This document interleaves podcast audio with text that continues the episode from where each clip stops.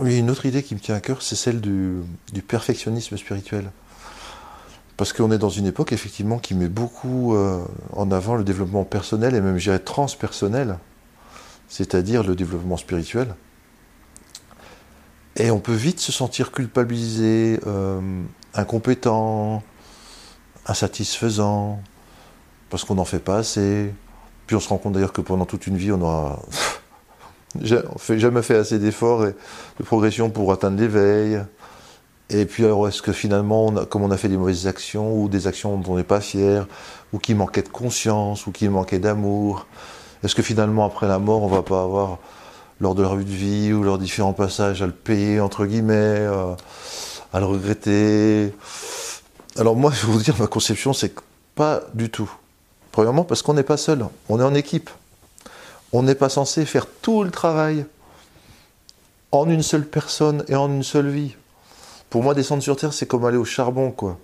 Quand on va au charbon, on salit, personne n'a le droit de vous le reprocher. Le, mineur qui vient à la mine dit Ah, tu t'es encore sali. Bah oui, bah, je, je, travaille à la mine, c'est normal. Donc, on fait des erreurs, c'est normal.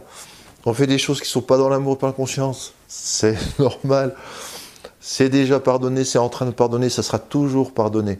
Et ça, c'est pas moi qui le dis, c'est l'être de lumière quand des gens font leur revue de vie après, euh, lorsqu'ils font des expériences de mort imminente, ils s'aperçoivent de ce qu'ils ont fait aux autres, puis ils le vivent à la place des autres, puis ils le voient même sur un point de vue supérieur, sage.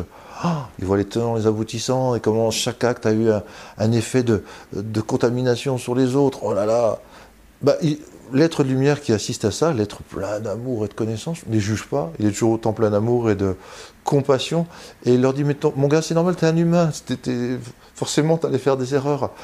L'important, c'est que dans la mine, tu as rapporté une petite pépite bah, qui va se rajouter aux autres petites pépites que tes autres collègues âmes ont, ont rassemblées, et puis peut-être que tu y retourneras à la mine, tu vas peut-être pas ça faire une seule fois, il y aura des vies ultérieures, et peut-être pas seulement sur Terre, dans d'autres dimensions ou dans d'autres univers, il n'y a aucun souci, tu as tout le temps. Cool, c'est déjà bien ce que tu as fait d'avoir accepté de, quitter euh, le paradis entre guillemets de, la conscience totale pour euh, ben, bosser euh, dans la matière.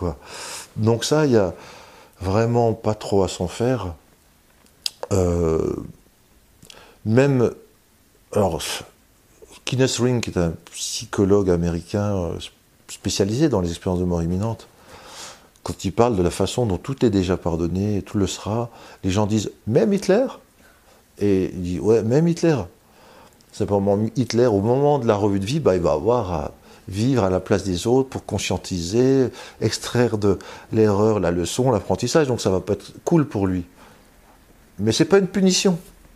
C'est déjà décidé, l'âme avait déjà décidé de faire des erreurs, parfois des grosses erreurs pour accumuler encore plus de connaissances.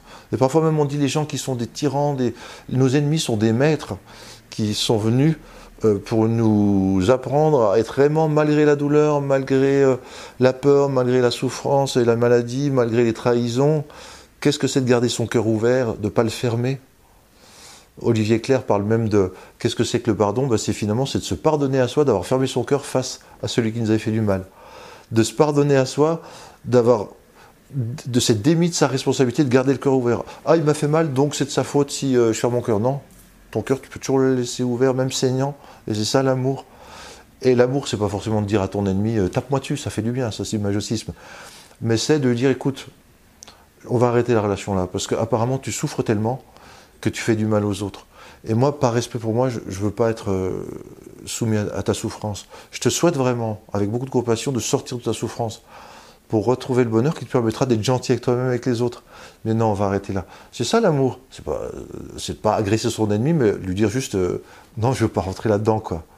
Donc, euh, apprendre à aimer, on l'apprend d'autant plus avec des, partenaires qui sont difficiles. Un boxeur, quand il s'entraîne pour un championnat, il va, quand il prend un sparring partner, il va pas prendre une va, il va prendre un, bon, euh, parce que là, il faut qu'il y ait du répondant. Et là, il apprend des trucs, le boxeur. Donc c'est pareil, nos soi-disant ennemis, souvent en fait sont des âmes entre deux vies qui se sont mis d'accord, qui sont bien copines, bien euh, amoureuses l'une de l'autre, mais qui disent bah, moi dans la prochaine vie, tu sais, je serai le mec, euh, le mari pénible qui te fait, qui te casse les pieds, puis qui s'est soumettre, mais toi tu seras la femme euh, qui va se plaindre d'être soumise et d'être tyrannisée. On est d'accord? Oh, Super, merci, hein, sympa de me prêter main forte pour que j'apprenne à aimer dans ces conditions horribles là. Parce que le vrai amour inconditionnel, il est là, il est dans la difficulté, il n'est pas quand tout va bien.